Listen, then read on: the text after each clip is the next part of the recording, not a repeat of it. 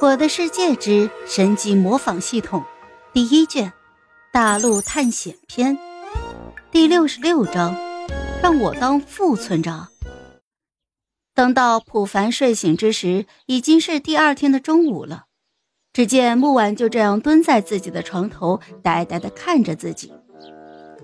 呃，丫头，你蹲在这里干什么呀？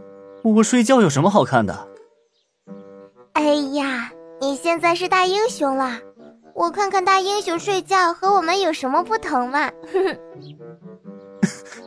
有什么不一样的？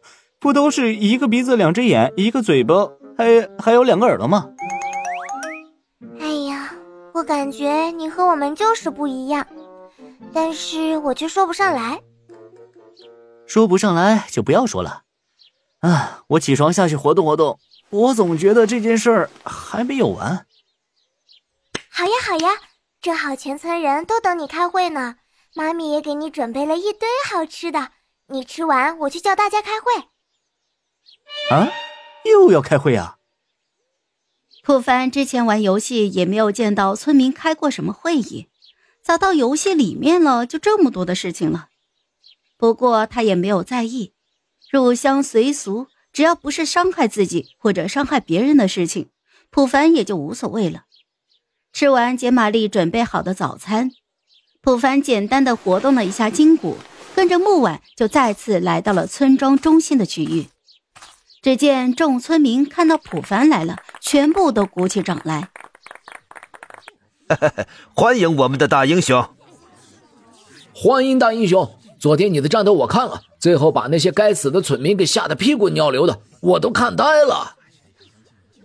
是啊。昨天晚上最后一次的自爆威力，那简直就是地动山摇，连在村庄最边缘的我都感受到了。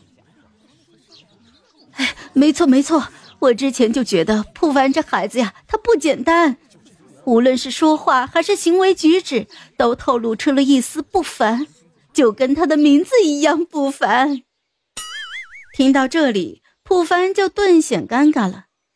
其实他这个名字是孤儿院的院长给起的，因为普凡被救济到了福利院的时候，身上没有任何有关于个人信息的东西，于是院长就跟着自己的姓给普凡起了这样一个名字。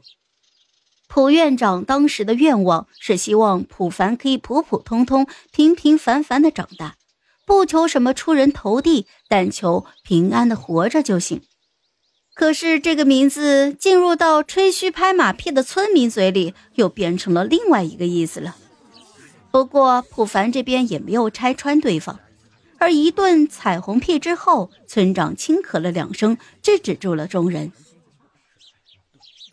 哎，我相信普凡的实力，大家都是有目共睹的。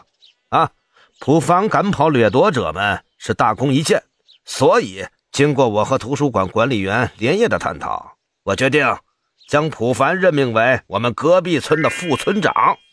大家有没有意见啊？没有，没有。谁会有意见呀？实力这么强悍的副村长，谁不想拥有啊？现在应该问的是，人家普凡有没有意见？村长显然也是想到了这一点，随即便一脸堆笑的对着普凡说道。嘿嘿，那个小凡啊，大家这边都没有意见，不知道你意下如何呀？说完，众村民一脸期许的看向了普凡，等待着他的回答。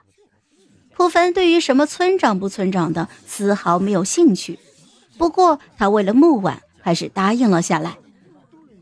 我这边也没有意见，只不过在此之前，我有一个小小的要求。好了。